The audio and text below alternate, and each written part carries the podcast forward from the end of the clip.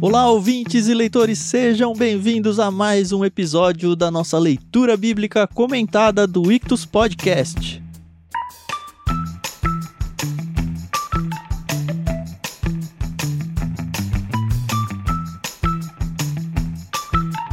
Eu sou o Thiago André Monteiro, arroba Vulgutan, e eu estou aqui com o Tiago Moreira e com a Carol Simão para a gente conversar sobre o capítulo 12 de Gênesis, agora sim concentrando a história, pelo menos na mesma época, sem ficar dando grandes saltos de história.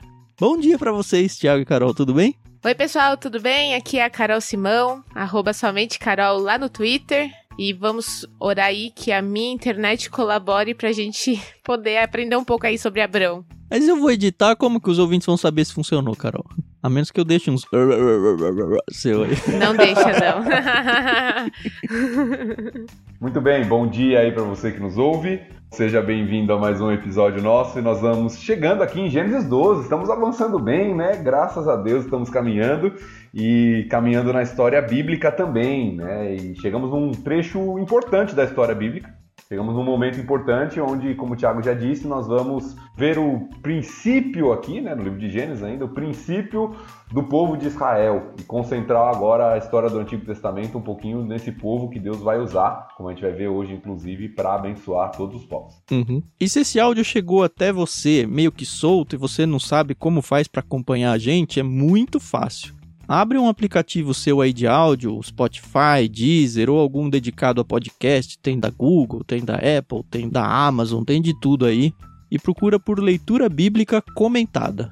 E aí você vai lá, se inscreve e aí toda vez que sair um programa novo, ele vai aparecer aí para você e aí é só você dar o play e ouvir. Uma outra forma de você ouvir é acessar o nosso site lá ictus.com.br, lembrando ictus a gente escreve I C H T H U S. E é muito importante que você se envolva com esse projeto, não somente ouvindo e participando das discussões lá nas redes sociais, e a do nosso clube é clubeictus, mas que você apresente esse áudio para outras pessoas, para que elas também conheçam esse podcast e também sejam abençoadas com a palavra de Deus, tá bom? E para você que não é muito do mundo do podcast, como eu, por exemplo, que estou entrando agora, quando você entra lá na sua plataforma, vai aparecer lá a leitura bíblica comentada, você digita lá, aí vai aparecer o símbolo que é azul com um peixe, né, que é o símbolo do Ictus aí, escrito LBC. E para você se inscrever, como o Thiago falou, é só você apertar seguir. Vai estar escrito seguir uhum. ali. Você aperta e aí quando você aperta aquele botãozinho vai aparecer seguindo. Significa que você já está cadastrado e vai receber as informações a cada novo episódio. Não é isso, Thiago? Exatamente, Thiago. E o mais importante é que tudo isso aqui é de graça, né? A gente tem feito isso aqui de uma forma gratuita, justamente porque a gente entende que a palavra de Deus ela não tem que ser cobrada, ela tem que ser disseminada. As pessoas que quiserem ajudar a gente, puderem entenderem o que a gente faz aqui como um ministério, dentro da descrição desse programa tem aí as opções de você se envolver financeiramente com a gente. Saibam que isso é muito importante, óbvio que não custa de graça para produzir, mas a gente não quer cobrar nada para que esse conteúdo vá ao ar, para justamente atinja todas as pessoas possíveis, tá bom? Então, se você tem aí um coração missionário, uma vontade de ajudar a gente, acessa aí a descrição desse programa aí, seja no site ou no seu aplicativo aí, e você vai ter todas as informações de como você pode ajudar a gente a seguir nesse ministério. Uma outra coisa importante a ser dita é que todos os áudios que a gente tem gravado nesse leitura bíblica comentada, a gente faz a leitura bíblica e os comentários, você já sabe. A leitura bíblica a gente usa como base a NVT, nova versão transformadora, gentilmente cedida pela Mundo Cristão. Então eles cederam os direitos para que a gente usasse, é uma tradução bem fluida e tem sido bem legal trabalhar em cima dela. Se você não conhece a Mundo Cristão, acesse o site deles, eles têm livros maravilhosos aí. Eles têm sido grandes parceiros nossos, abençoando muito as nossas vidas, dando então autorização para a gente usar esse texto. Valeu, mundo cristão!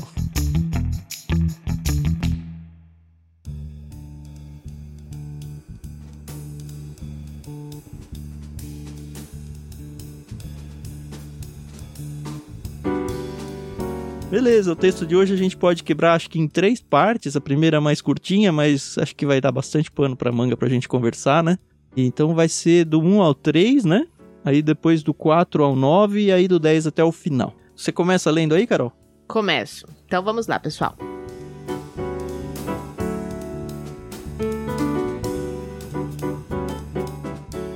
O Senhor tinha dito a Abrão: Deixe sua terra natal, seus parentes e a família de seu pai, e vá à terra que eu lhe mostrarei. Farei de você uma grande nação.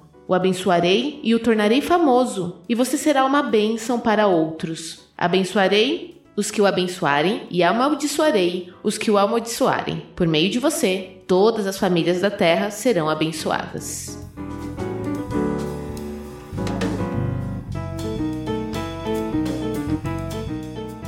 Eu não entendo isso daqui como uma aliança ainda, porque eu acho que ela vai aparecer, se não me engano, no capítulo 15, formal, assim, como vou fazer uma aliança com você, Abraão. Mas é meio que uma proto-aliança, né? Porque aparentemente os termos dela são praticamente os mesmos, né? Ou eu tô viajando? Não, eu, eu, eu, acho que sim. Formalmente ela vai ser oficializada ali em Gênesis 15, né? Como já foi dito. Mas aqui nós já temos uh, alguns elementos, né? Da promessa, da própria ordem que Deus está dando para Abraão, que ele deve uhum. cumprir. Então nós já temos alguns elementos, sim. E é interessante notar que aqui Abraão já está em Arã, né? Ele saiu lá de Ur dos Caldeus, subiu em Arã, e aí é quando Deus dá esse chamado aqui. É claro isso, né? Que ele está em. Ah, não, não é claro. Porque outras uhum. traduções ela não dá essa introdução que a NVT deu, e eu gostei demais disso na NVT. Que é o uhum. Senhor tinha dito a Abraão. E aí a gente já mencionou no último episódio Josué 24, 2, e eu queria complementar com Atos 7, de 2 a 4, é o cenário onde Estevão... Ah, spoiler de novo, né? É o, é o cenário onde Estevão vai ser apedrejado e ele tá fazendo o seu discurso final aí antes de ser morto. E ele basicamente conta toda a história de Israel ali pro povo que tá à sua volta.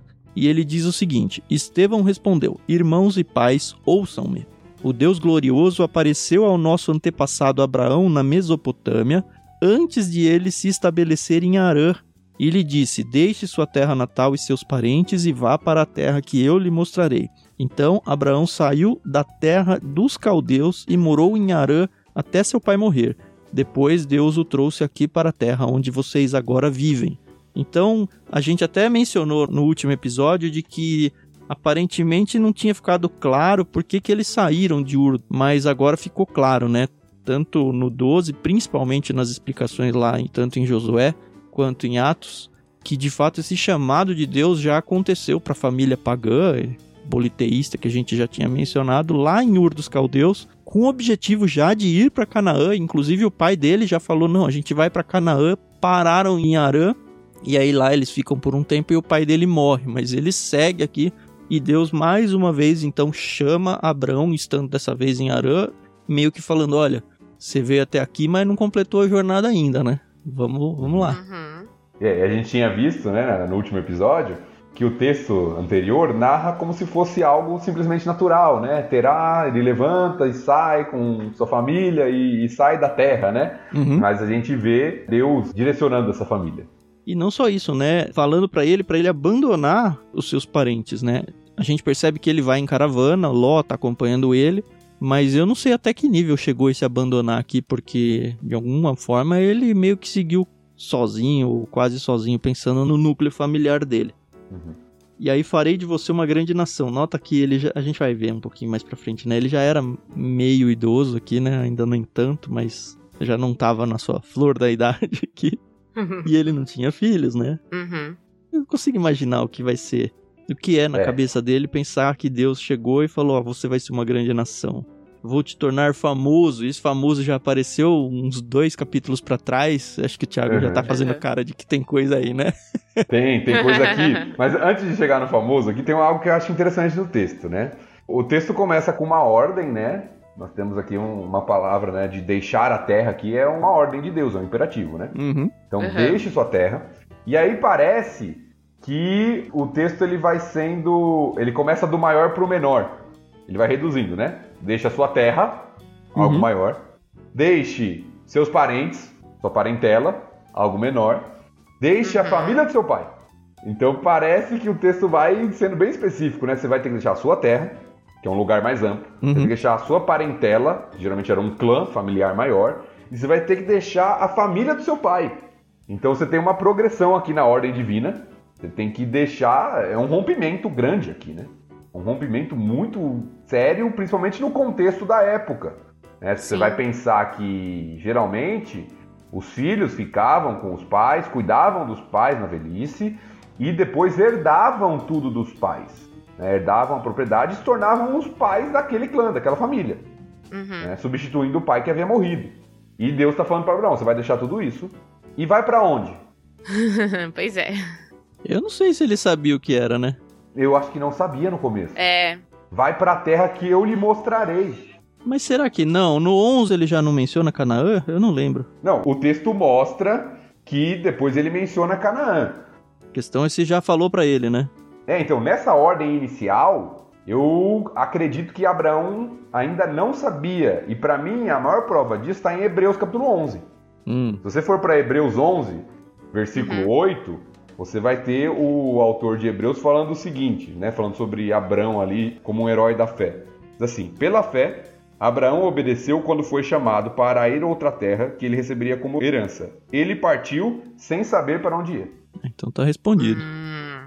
Então, você nota aqui que, apesar de que a gente vai ver os problemas e as falhas de Abraão durante o texto, inclusive hoje, a primeira delas, nós vemos que Abraão tem uma fé inicial no Senhor aqui. Ele- o que é dito para ele é o seguinte: ó, larga tudo que você tem e vai para um lugar que você nem sabe onde é. Uhum. E ele não era pobre, né? Ele era um cara rico, respeitado na sua comunidade, tanto que ele vai com muitos bens e tudo. Então a gente sabe isso aí, até em parábolas de Jesus lá e tal, que você abandonar tudo que você tem quando você é rico é um pouco mais difícil de fazer do que quando você não tem nada, né?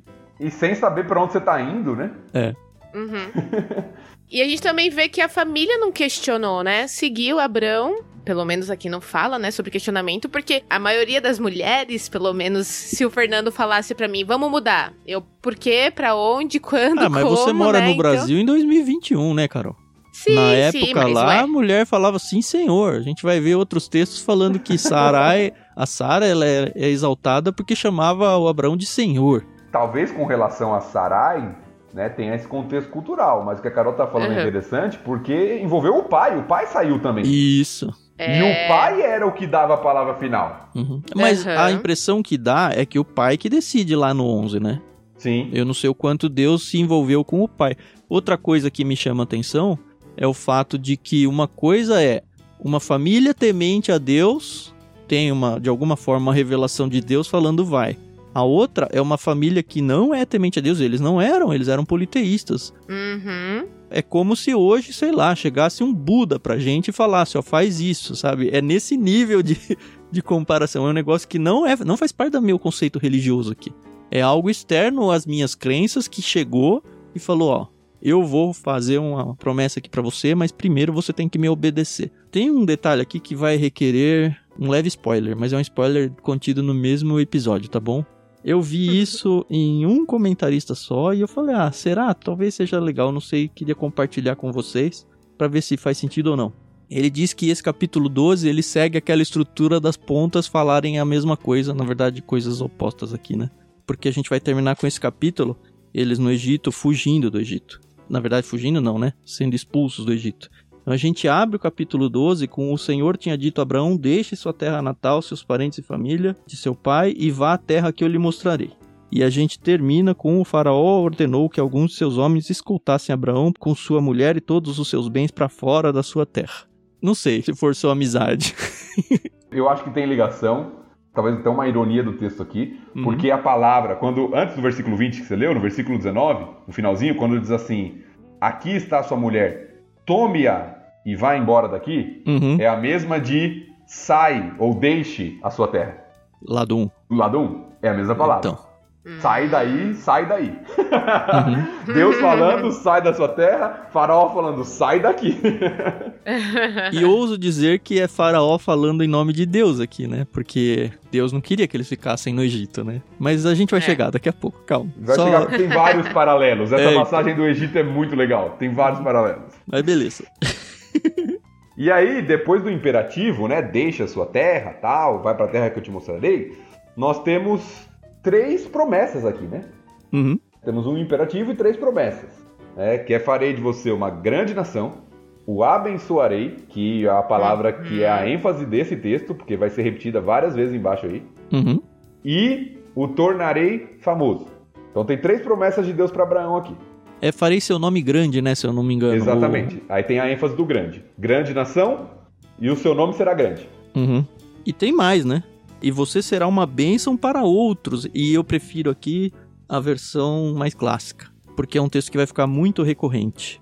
Em ti serão benditas todas as famílias da terra. Não, não, mas você leu o 3, eu acho. Ah, aí. o 3 já, né? Na NVT tá certo também, né? Verdade. É que na versão tradicional, no 2, geralmente diz se tu uma bênção. Isso, isso. Não, eu só juntei as ideias. Mas no 3, voltando pra NVT, então, abençoarei os que o abençoarem, amaldiçoarei os que os amaldiçoarem. Por meio de você, todas as famílias da terra serão abençoadas. E nós que somos da descendência gentia, no sentido de que nós não somos judeus, descendentes de judeus, é para nós esse negócio aqui. É. Só voltando um pouquinho, eu tenho muito a comentar. Muito não, porque não dá tempo, mas um pouquinho para comentar sobre isso que o Thiago falou também. Uhum. Mas eu só queria fazer só a ligação com o texto anterior. Né? Uhum. Nós temos as promessas aqui, a promessa de ser uma grande nação. A gente já viu a dificuldade disso, porque Sarai não pode ter filhos. Uhum. uhum. E a promessa vem nesse sentido. Você vai ser uma grande nação. Como, né? Como acreditar nisso? A gente vai ver todo o enredo, todo o suspense da narrativa é, até que tem de fato um filho, nos próximos episódios a gente vai ver isso, e todo o suspense, vai ter o um filho ou não vai? É. A ponto de Sarai, né, que depois vai virar Sara, como a gente conhece mais, não acreditar, rir, né, de alguma forma, né? A gente vai ver esses textos, todo o suspense que a narrativa vai mostrando dessa promessa que Deus faz. Vai ser uma uhum. grande nação, vou te abençoar e tornarei seu nome grande ou te tornarei famoso. E aqui a gente volta em algumas ironias do texto. Porque tornarei famoso, ou tornarei seu nome grande, era a expressão usada pelos homens na Torre de Babel. Uhum. Uhum, sim. Vamos fazer uma torre que chega até o céu, assim ficaremos famosos. Assim tornaremos o nosso nome grande. Era o objetivo daqueles homens. É. E aí, a gente viu lá na descendência de Shem, nome, que Deus decide fazer um nome grande por meio de Abraão. Isso nos ensina muito. Nossa, nos trazendo para os dias de hoje, assim, não corra atrás do sucesso e da fama, né? Porque é Deus que dá o sucesso e a fama ao seu bel prazer. Você só Exato. faz a vontade dele e pode ser que sim, pode ser que não. Não vem por meio do orgulho, da arrogância e da desobediência, mas uhum. vem por meio da soberania divina e da submissão à sua vontade. E mesmo nos que conseguem alcançar certa fama humana aí por forças próprias, a gente vai ver isso muito claramente, os profetas falam muito disso. Deus ri disso, né? Deus ri, Deus fala. Primeiro que ele instrui, né? Não busque isso. Isso é algo uhum. que vem de mim. Você faz a sua parte, mas deixa que eu vejo se eu vou que se torne ou não famoso. Mas é fato que a gente olha para o mundo hoje e tem muita gente que busca e muitos do que buscam conseguem. E a gente fica até se perguntando, pô, Deus, por que, que essa pessoa consegue? Não só por ele ter alcançado a fama, mas porque a gente olha para a pessoa e fala, esse cara conseguiu fama? Por favor, né, Deus? E aí Deus ri dessas pessoas e fala, da mesma forma que subiu, vai cair, sabe? e olhar também, né, nesse sentido, já aplicando e olhando as escrituras como um todo, à luz da eternidade, né, e da vida com o Senhor. Uhum. Asaf, no Salmo, ele fala a respeito, às vezes, de invejar os ímpios, né? Uhum. Que conseguem, por exemplo, povos cruéis que tiveram domínio, tiveram poder. Uhum. Mas isso, de fato, é o que importa? A grande bênção de Abraão aqui não estava nem do nome dele ser conhecido, apesar disso acontecer. A gente vê Abraão bem conhecido, inclusive em várias religiões, não só no cristianismo. Sim. Mas a grande bênção de Abraão era o relacionamento com Deus. É. A entrevista que a gente tem com o Tiago Arraes, lá no Ictus Podcast, ele foi um peixe grande nosso, é muito interessante nessa linha. Porque, para quem não conhece, ele é da dupla Os Arraes e ele se tornou muito famoso aqui no Brasil. Ele é pastor também, né? A ponto dele perceber que as pessoas estavam indo à igreja dele para ver ele, em vez de cultuar, para tirar foto dele durante o culto, sabe? Isso começou a incomodar muito ele. E aí ele falou: não, não, tá certo isso. E aí ele se escondeu, né? Pelo que eu entendi na conversa que a gente teve, ele até mudou de país, foi para uma igrejinha pequena que ninguém conhece ele e segue a sua vida cristã, sua caminhada cristã por ali. E assim, quantos de nós teríamos a coragem de fazer isso, sabe? Que a gente busca fama, olha, Deus me tornou um grande homem de Deus, um grande pregador, um grande servo que impacta tantas pessoas. E nós aqui no podcast a gente tem que tomar cuidado com isso. Porque ao mesmo tempo que a gente fica pedindo muito intensamente para vocês, olha, divulguem e tal, se isso realmente crescer a ponto de alcançar muita gente, a gente vai ter que lidar com isso, porque por um lado é muito bom que muita gente está ouvindo e conversando sobre as escrituras, por outro lado, a chance de inflar o nosso ego é estrondosa, assim, sabe? Então, assim, que Deus cuide dos nossos corações se for do plano dele que essa coisa fique grande. Exato. Uhum. O orgulho precede a queda, né? É. é. Nas escrituras. Temos que tomar cuidado com isso.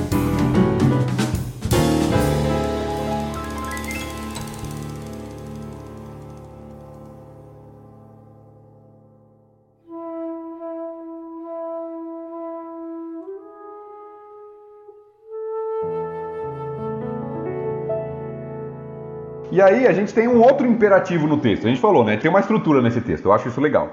Uhum. Tem um imperativo, deixa sua terra, três promessas. Grande nação, abençoarei, tornarei famoso. Aí temos o segundo imperativo, que não aparece como imperativo aqui na NVT, e eu vou tentar explicar o porquê não aparece como imperativo, porque é uma possibilidade mesmo de tradução, tá? Que é, como nas versões tradicionais a gente falou, aparece ser tu uma bênção. Uhum. Aqui na NVT aparece você será uma bênção para os outros. E é um imperativo no original, mas é um imperativo que pode ser interpretado como consequência do primeiro imperativo. E imperativo, para quem não sabe, é uma ordem, né? Isso, uma ordem, né? um apelo, uma exortação. Depende do contexto, mas muitas vezes como ordem. Uhum. Então, pode ser interpretado como uma consequência do primeiro imperativo. Deixe sua terra e você será uma bênção para os outros, que é como a NVT traduz aqui. Então é uma possibilidade de tradução, é, mas não deixa de ser uma escolha de tradução, né? Porque o que você falou, o texto original, ele dá abertura para qualquer um dos dois. Sim, sim. É uma possibilidade de tradução, mas eu acho que tem uma estruturazinha aqui, né? Que novamente é composta, né, na minha visão, de três promessas. Duas que é dois lados de uma mesma moeda. Abençoarei os que o abençoarem. Amaldiçoarei os que amaldiçoarem. E aí a que o Tiago falou, e que para mim é a principal e mais bela delas, por meio de você, todas as famílias da terra serão abençoadas. Que lindo, né, cara? Me emociona é, ler um negócio desse, de verdade. Assim. Sim. Me é. emociona. É. E aí a gente vê a ênfase da bênção, né, nesse texto. A gente vê Deus pensando em tudo. Não só em construir os. Assim, não existia judeu ainda, sabe? Não existia nada. Isso tudo estava no uhum. plano de Deus ainda. Abraão não tinha nem filho ainda, não chamava nem Abraão ainda.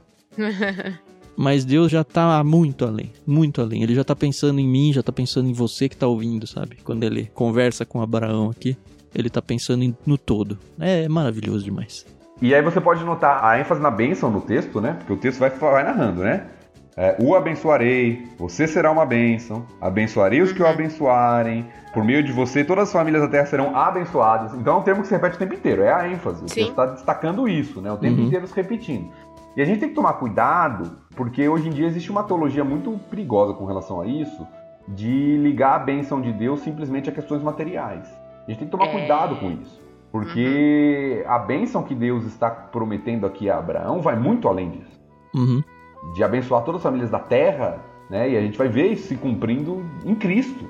É. A salvação chegando, essa promessa de redenção, essa promessa né, que a gente viu lá em Gênesis 3,15, inclusive, né, do descendente da mulher que viria e através dele redimiria, salvaria o homem do seu pecado, nós temos aqui essa promessa sendo passada para Abraão, que através dele, dele viria, por meio dele, todas as famílias da terra seriam abençoadas.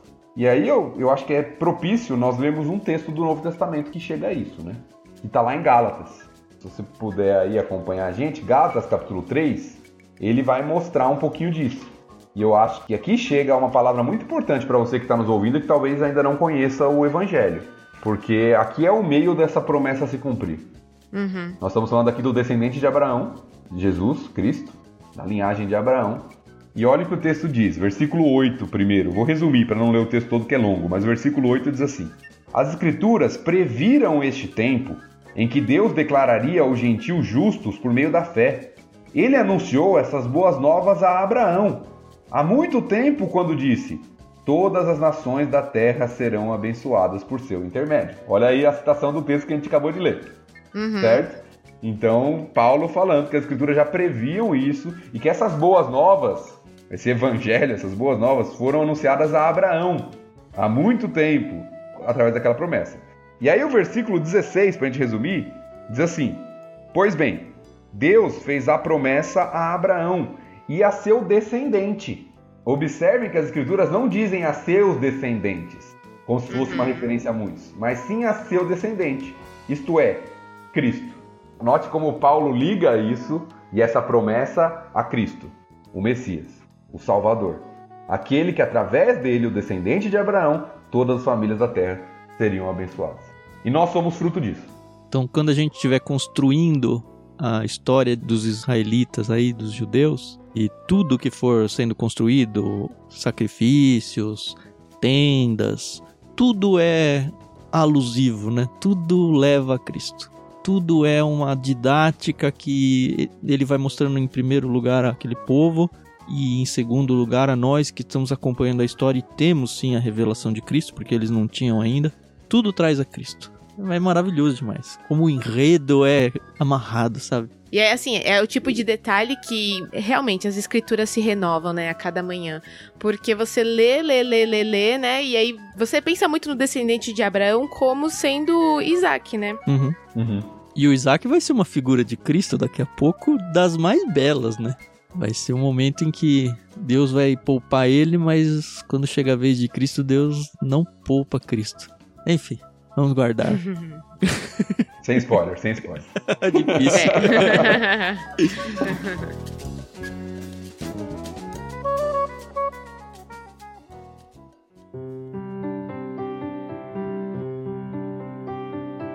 Podemos seguir, não? Podemos seguir. Eu vou ler os versículos 4 a 9, então, seguindo o texto aqui. Então, versículos 4 a 9 de Gênesis 12 dizem assim: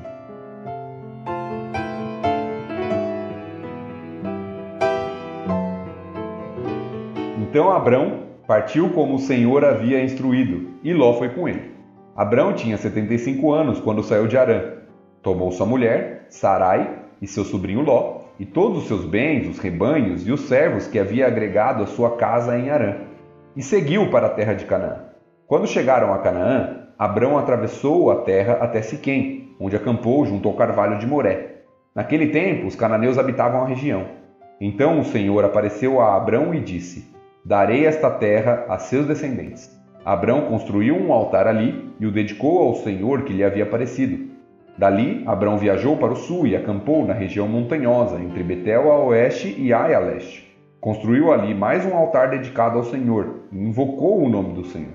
Abrão prosseguiu em sua jornada para o sul, acampando ao longo do caminho em direção ao Negueb.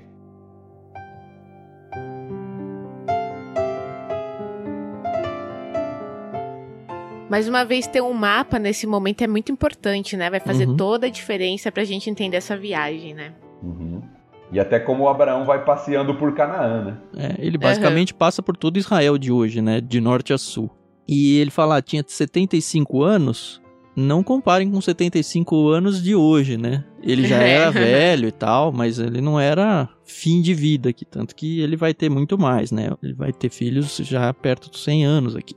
Mas assim, já tinha passado a época de ter filhos. A gente viu a ascendência dele tendo filho lá perto dos 30, lembra?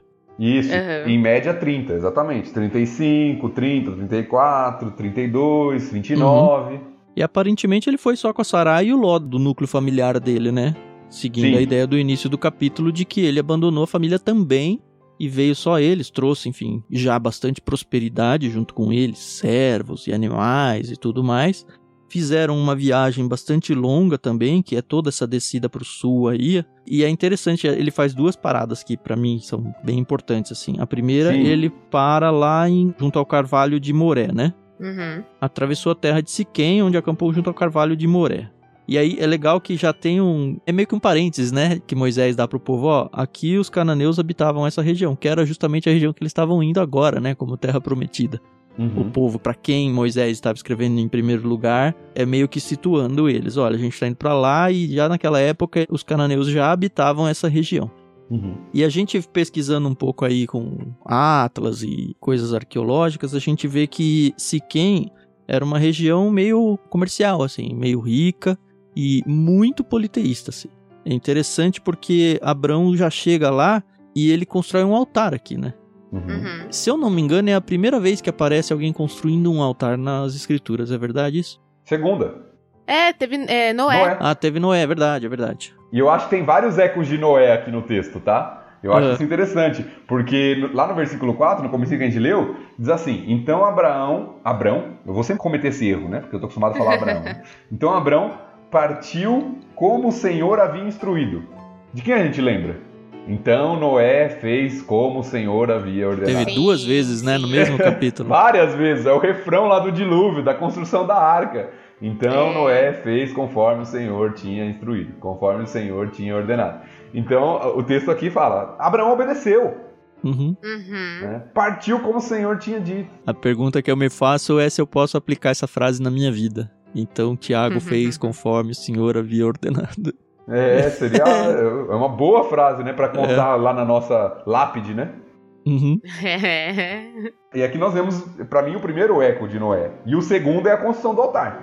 Uhum. É o que Noé faz quando ele sai da arca. Ele constrói um altar ali para adoração ao Senhor. Esse negócio do altar, não só o altar, mas o fato dele habitar em tendas, né? Na minha cabeça, isso aqui traz dois. Acho que duas imagens importantes. Uma é ele tá passando por uma terra que é pagã, politeísta. Então, todo lugar, aparentemente, né? Todo lugar que ele chega, ele monta sua tenda, o que mostra pra nós, pra ele, pra todo mundo em volta que, olha, eu não sou daqui, eu sou um peregrino. E ele de fato era, né? Apesar da promessa de que ó, essa terra vai ser sua, vai ser. Não é nem sua, né? Dos seus Não é. descendentes. Uhum. E a segunda é: olha, eu vim e eu sou um representante de um Deus, ao qual eu tô mostrando aqui através deste altar no meio desse mundo pagão. E que traz ecos para os dias de hoje, assim, sabe? Se a gente for ver quantas e quantas vezes nós já ouvimos que, ah, nós somos peregrinos aqui na Terra, nós não devemos nos apegar às coisas físicas da Terra. A gente tem o nosso reino celestial e é de lá que nós somos os verdadeiros moradores. E essa questão da gente colocar diante das pessoas que nos cercam um altar, não construir fisicamente, mas demonstrar publicamente que, olha, este é o meu Deus, que é diferente do de vocês. Eu acho bem legal isso. E é interessante porque eu estava lendo de uma Bíblia de estudo, acho que é a própria NVT, que cita que provavelmente aquele local ali, o Carvalho de Moré, era um local de culto pagão. Sim, sim. Ah, Também li isso. ó. Era muito comum, né, perto de árvores, porque tinha a ideia inclusive de fertilidade, terem os cultos pagãos, debaixo de árvores. E parece que aquele lugar era um lugar de culto pagão. E o que, que Abraão faz? Ele vai lá e constrói um altar para adorar o verdadeiro Deus. Uhum. Eu acho que aqui, de alguma forma, já está se cumprindo parte da promessa ali de Abraão ser uma bênção. É, então, já estava na cabeça dele, né? Exato. Né? Dele tá testemunhando do Senhor ali. Sim. Ó, se Deus chega pra você e fala, olha, você será uma bênção pra todas as pessoas, não vou pôr da terra, vai, todas as pessoas que você puder alcançar. Quando a gente começa um projeto de podcast desse, não dá um quentinho no coração de vocês de falar, ó, eu tô cumprindo isso, sabe? Eu tô fazendo essa essa vontade do Senhor, sabe? Pra mim dá, cara. É, Eu tô muito orgulhoso disso que a gente tá fazendo e por enquanto é um eu acredito que é um orgulho muito bom, assim, um orgulho de que, puxa, estamos fazendo algo que vai vai impactar no reino, sabe? Não porque ah, eu sou bom, ou porque assim, já ficou claro pra todo mundo que eu não sou, sabe? Não só academicamente falando, nem de vida, nem de nada, mas assim, dentro da minha simplicidade de conhecimento e de vida aqui, eu tô fazendo o que eu consigo fazer pra levar o nome do Senhor à frente, sabe? Isso me dá muita alegria. Sim, sem dúvida. Isso é muito bom. E a gente tem que pensar isso mesmo e tentar fazer o nosso melhor dentro das nossas limitações Uhum. Para que o nome do Senhor seja glorificado. Amém.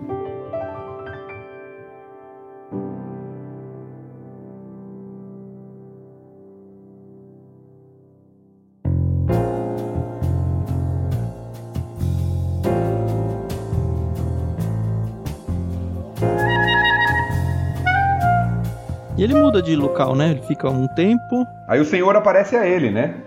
Ali naquele local. Quando ele constrói o altar, né? Ah, é. O Senhor aparece a ele. Não, antes dele construir o altar, na verdade. É, o no Senhor 7, aparece a ele. Isso, no versículo 7. O Senhor apareceu a Abraão e disse: Darei essa terra a seus descendentes. E aí, meio que como resposta, Abraão constrói esse altar a Deus, né? Exato. E a palavra descendentes aqui é a mesma lá de 3.15, tá? Só pra gente ir fazendo os ecos do texto aqui. Uhum. descendente. É a mesma palavrinha aqui lá do, do descendente, né? Que viria e tal. E aí Abraão constrói o altar e dedica ao Senhor que tinha aparecido para ele. Então nós Uhum. vimos isso. Abraão adora. Adora ao Senhor ali naquele local que provavelmente era um local de culto pagão. Ele adora o verdadeiro Deus. Uhum. E é interessante que é a primeira vez que a promessa específica de que aquela terra seria dada aos descendentes aparece. Hum. Porque nós já vimos que no- lá no capítulo 12 que, que era para ele ir para a terra que Deus mostraria, mas Uhum. ali não fala especificamente que Deus daria aquela terra. Fala que ele seria uma grande nação e tal. E aqui é a primeira vez que, de maneira muito clara e específica, é dito para Abraão: Darei esta terra você está aos seus descendentes. Tem um texto mais à frente, eu não lembro se é o Josué, quando eles tomam a terra prometida aqui. Aliás, não, não, acho que é próprio Abraão mesmo mais pra frente que fala, olha, caminha por toda a terra que vai ser sua. É o Abraão mesmo, É né? Abraão, um pouquinho é mais adiante vai aparecer. Mas aqui ele meio que faz isso, né? Porque ele entra ali pelo norte, vindo de Arã, e ele caminha toda a região e, e vai chegar lá no Egito, que é a fronteira de onde é a terra prometida ali. Então ele Uhum. meio que vai marcando o território enquanto ele vai construindo suas tendas ali, deixando seus altares. Vai conhecendo, conhecendo o território, né? É. E aqui ele já desce para mais dois locais, né? A primeira ali entre Betel e Ai, que é mais ou menos, pensando na trajetória que ele fez, é mais ou menos na metade. E aí o Negev é toda a região sul, ali não é uma cidade, né? É o nome de uma região. E de novo, lá em- entre Betel e Ai, ele constrói um altar, mostrando que isso foi de fato recorrente e tudo que a gente falou para o primeiro local vale para o segundo aí. É, só uma observaçãozinha com relação a, a isso aqui. É importante a gente pensar no significado disso para os primeiros ouvintes desse texto. Porque, olha o que o texto diz: Darei esta terra aos seus descendentes. Quem está ouvindo esse texto? Os descendentes. E o povo que está prestes a entrar na terra.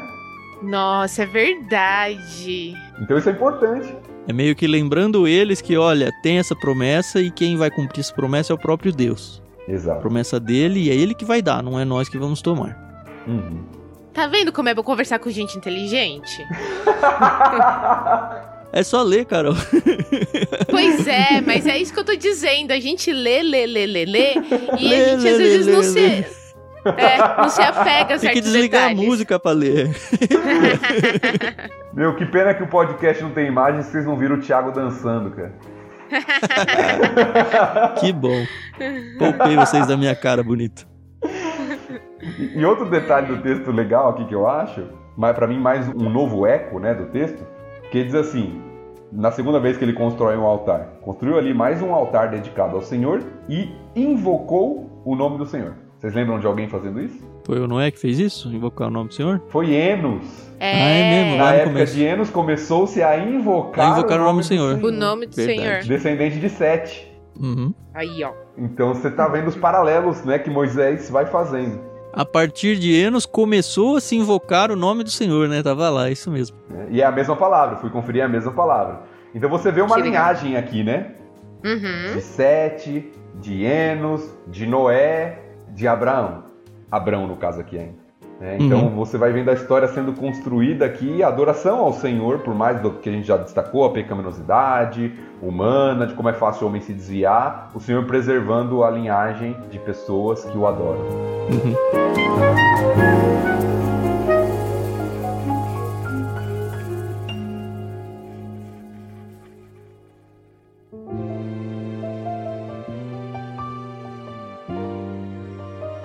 Podemos seguir pro último trecho? Podemos? Então vamos lá, vou a partir do verso 10 então até o final.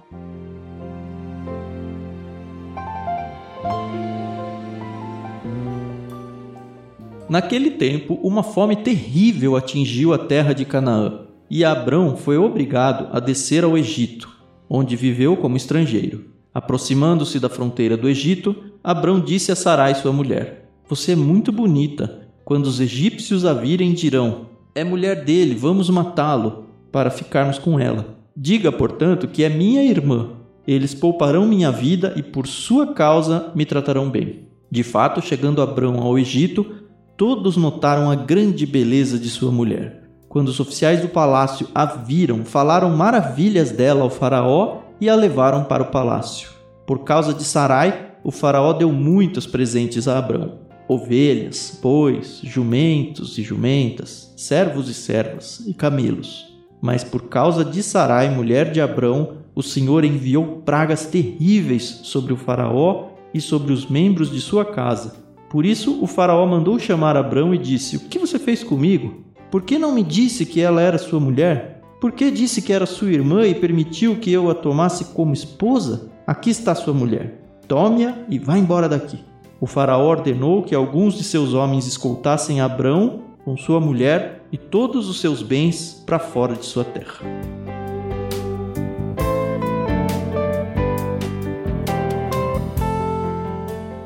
Aqui tem algumas coisas bem interessantes, né? A primeira é, assim, patente para mim. A gente ainda não viu essa história, né? Mas todo mundo conhece a história de Moisés e, e o povo lá no Egito. Mas e o povo que estava ouvindo conhecia é bem. É esse povo, e né? Conhecia bem, bem. É justamente é. que tava lá, né? Mas é, é igualzinho, né? É a fome uhum. que chegou, aliás, vale um parênteses aqui, é, acho que talvez a primeira vez que eles passam fome, porque eles moravam em Ur dos Caldeus, que era margens do Eufrates. Eles vão para Arã, que é margem do Eufrates. Canaã não tem isso. Até tem o Rio Jordão lá, mas não é um rio de irrigação e tudo mais. E aí eles vão para o Egito por causa do Nilo, que é o último lugar que vai passar fome, é, é lá porque lá vai ter comida. Mas a gente vai ver lá na frente a família de Jacó indo lá com José, porque tá tendo uma grande fome na terra. E eles vão lá, eles são acolhidos. E aí o que acontece lá?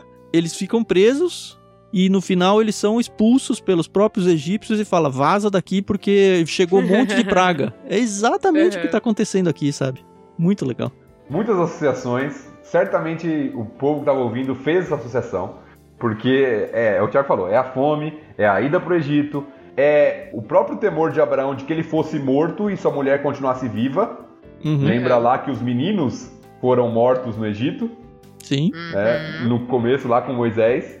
O envolvimento do faraó e as pragas Isso. para o povo egípcio. Abraão, de alguma forma, despojando Isso. o faraó. Exato. Uhum. Tomando coisas de faraó ali, mesmo diante de um texto muito é, que Abraão não foi um bom exemplo aqui, tá? Uhum. é Abraão sendo expulso do Egito, falando, vai embora. Como os egípcios fizeram com Israel depois da décima Sim. praga. Vai embora Sim. daqui. E dando os bens uhum. para ele levar, e né? Dando os é, bens, despojando.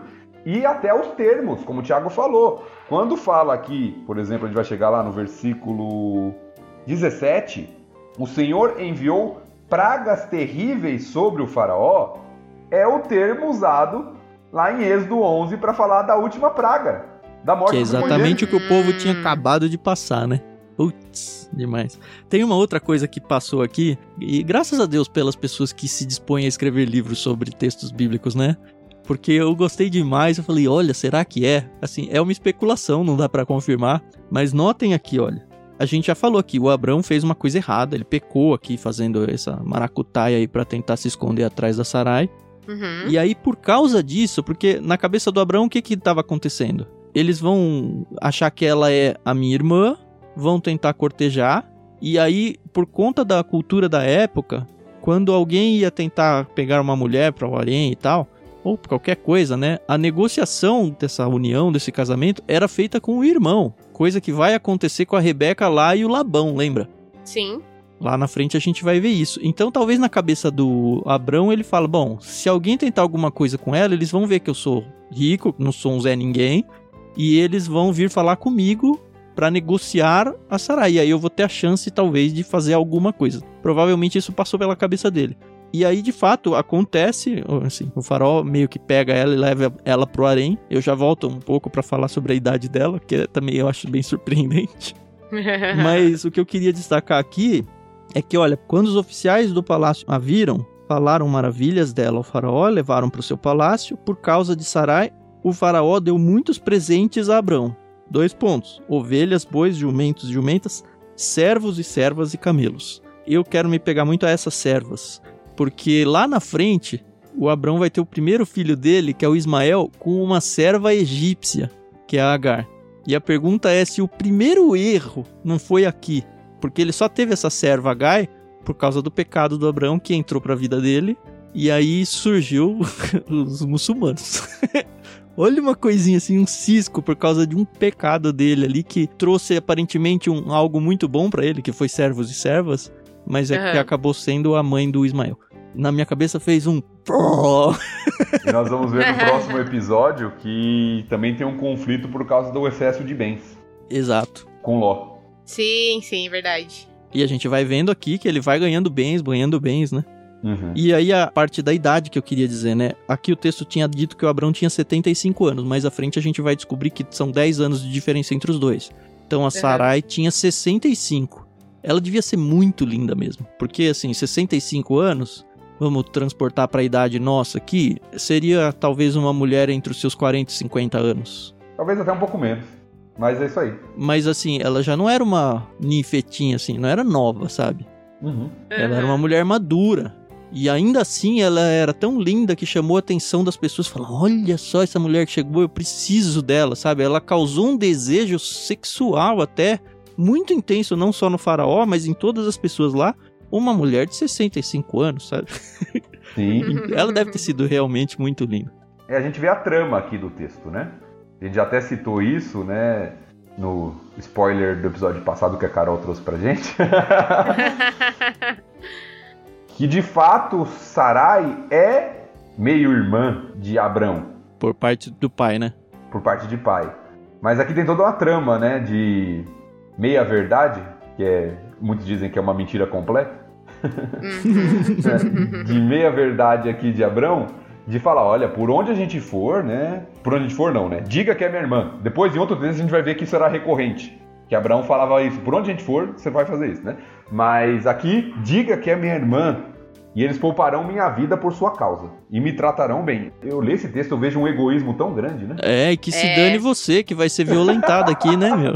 é isso, né, que ele tá falando, né? É, nossa, eu vejo... Isso mostra pra gente que a gente tava falando já, né? Uhum. Abraão aprendeu a ser o pai da fé. Uhum. Ele teve uma fé inicial ali, uma confiança em Deus, como a gente falou, de obedecer a palavra de Deus. Mas a gente vai ver que esse homem era imperfeito. Isso mostra pra gente que a gente não pode ter ídolos humanos. Uhum. É. Todos nós somos imperfeitos. E esse homem, ele, vários momentos, ele desconfiou. Ele quis fazer a promessa do jeito dele. Verdade. É, ele quis preservar ali do jeito dele. Olha, eles vão me matar. A gente vai ver vários momentos na história de Abraão que Abraão tenta se preservar e preservar a promessa que Deus tinha dado para ele do seu jeito. E Deus vai mostrando para ele: não, não é do seu jeito. É do meu jeito. Uhum. Várias vezes, né? Até que em Isaac ele aprende isso, né? Olha, é, tá bom, é do jeito de Deus. Ali é o ponto de virada, vamos colocar assim, né? Ali é o ponto, uhum. a prova, como o texto mesmo apresenta, a prova de que Abraão agora é o pai da fé, né? Uhum. A gente vai chegar lá. E também é a prova de que eu não sou, porque eu não faria o que ele fez. ai, ai. Não, vocês dois têm filhos. Vocês sabem o peso que deve ser um negócio desse. Uhum. É. Não dá pra sonhar nem de perto, assim, sabe? Uhum. Um negócio desse tamanho. E é interessante notar também a ética do Egito aqui, do faraó, né? Tá certo que, enfim, eles estavam sofrendo as pragas, né? Então, acho que eles não tinham muita escolha aqui. Uhum. Mas também li num outro lugar dizendo que na cultura egípcia a verdade absoluta era extremamente importante, assim. Então, logo que ele percebe, ó, é sua mulher, por que, que você fez isso? É um, uma chamada. Aqui, num certo sentido, é o próprio Deus passando uma bronca no, no Abraão através do faraó, sabe? Uhum. Eu, eu acho que é isso, assim. É ele usando um ímpio, e ele fez isso tantas vezes, ele usou até uma mula, né? pra falar. é usando um ímpio para falar para um justo: olha, você tá fazendo coisa errada aqui. Uhum. O que mostra pra gente que talvez muitos ímpios hoje, talvez o seu chefe no seu trabalho, que é um safado e um arrogante e um ímpio de marca maior, às vezes ele pode ser a voz de Deus para sua vida também. E a gente tem uma repreensão aqui, uma vergonha, né? Uhum. O homem tinha sido chamado para ser uma bênção para as nações, né? ele é repreendido pelo rei estrangeiro por causa da atitude que ele teve. Uhum. Então você vê o contraste aqui. Tem uma outra coisa nesse texto que para mim faltou e eu acho que não faltou de propósito. Em nenhum lugar diz que Abrão ergueu um altar para Deus no Egito. Ele não mostrou no Egito quem era o Deus dele. E o Egito, a gente sabe, mega politeísta. Uhum. Talvez, inclusive, por causa do temor que ele uhum. demonstra no texto, né, de ser atacado, morto ali no Egito. Né? Então a, o medo o impediu de adorar e de obedecer e de fazer o que era correto. E de testemunhar a todo mundo que, olha, esse é o Deus. Uhum. É interessante só um detalhe, porque às vezes as pessoas leem isso, se você não está familiarizado com isso, faraó não é o nome da pessoa, tá? Faraó é um título. Isso é importante Uhum. porque. É tipo o rei, né, deles. É, vão ter vários faraós. Não é o mesmo lá de Moisés. Vários anos Uhum. se passaram. Tá bom? Sim. Então entenda que faraó aqui é um título.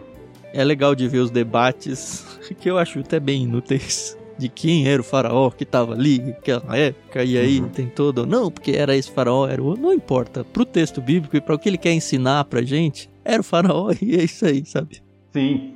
Eu acho até. Eu acho que tem valor Ah, sim, tem, no, tem valor. no sentido contextual histórico. Uhum. Às vezes a gente Uhum. ganha algumas informações quando a gente conhece quem era da época. E você até citou, né? No Egito tinha essa política de- da verdade e tal. e você Isso, começa a conhecer isso. o contexto cultural. Isso é legal. Mas de fato o texto não se preocupa com isso.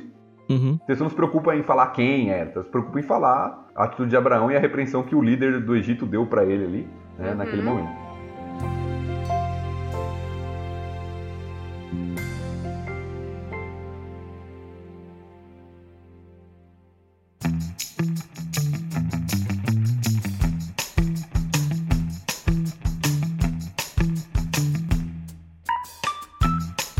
Ah, eu acho que é isso. Eu tô bem satisfeito com o que a gente produziu aqui nesse capítulo 12. Já ficou muito claro que, assim, a toada é outra, né? Agora a gente focou de verdade num personagem. E Uhum. ele vai seguir com a gente por vários capítulos aí. A história do filho dele vai ser um pouco mais curta, mas dele não. E não à toa, ele é o grande patriarca dos judeus aí. Uhum. E a gente precisa conhecer bastante. Essas pontes que acontecem entre a história dele e a história do Novo Testamento são muito ricas e na medida do que a gente for conseguindo lembrar ou for conseguindo encontrar, a gente vai sim trazer para vocês. Mas é muito importante que vocês participem também trazendo esse tipo de coisa, porque com certeza a gente não vai pegar tudo aqui.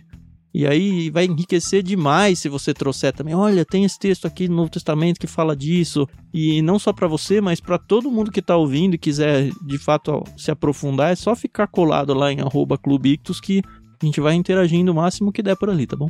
É só pra você notar a importância de Abraão no livro de Gênesis, Abraão que vai se tornar Abraão. Lembra da divisão que a gente falou do livro? Estas são as gerações de a Toledotes Uhum. lá. É a maior Uhum. que a gente tem no livro. A que fala de Abraão é o maior trecho, é o maior dessas divisões que a gente tem no livro, é essa que conta da história de Abraão, né? De Terá e Abraão ali. Então é um destaque importante no livro de Gênesis mesmo. Show. Legal. Então a gente volta na semana que vem com o capítulo 13, onde vai ter aí uma briguinha entre o Abrão e o sobrinho dele, o Ló, e eles vão se separar. Mas é só até aí que eu vou, vou chegar de informação.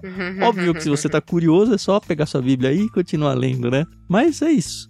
Não se esqueça, já falamos no começo, falamos de novo, não tem problema. Arroba Clube Ictus pra você ir acompanhando e passa adiante isso aí, grupo de WhatsApp, grupo da igreja, onde for. Passa para pessoas que você sabe que tem curiosidade de Bíblia, assim, gostaria talvez de conhecer um pouco sobre o que, que esse texto fala e a pessoa nem cristã é, sabe? O que a gente tem feito aqui serve com certeza para essas pessoas e de repente pode ser um caminho aí para a pessoa simplesmente conhecer o texto bíblico e deixar Deus agir do jeito que ele tem planejado para a vida de cada um. Muito obrigado pela sua audição aí mais uma vez e até semana que vem. Isso aí, pessoal. A gente se ouve no próximo episódio. Até mais.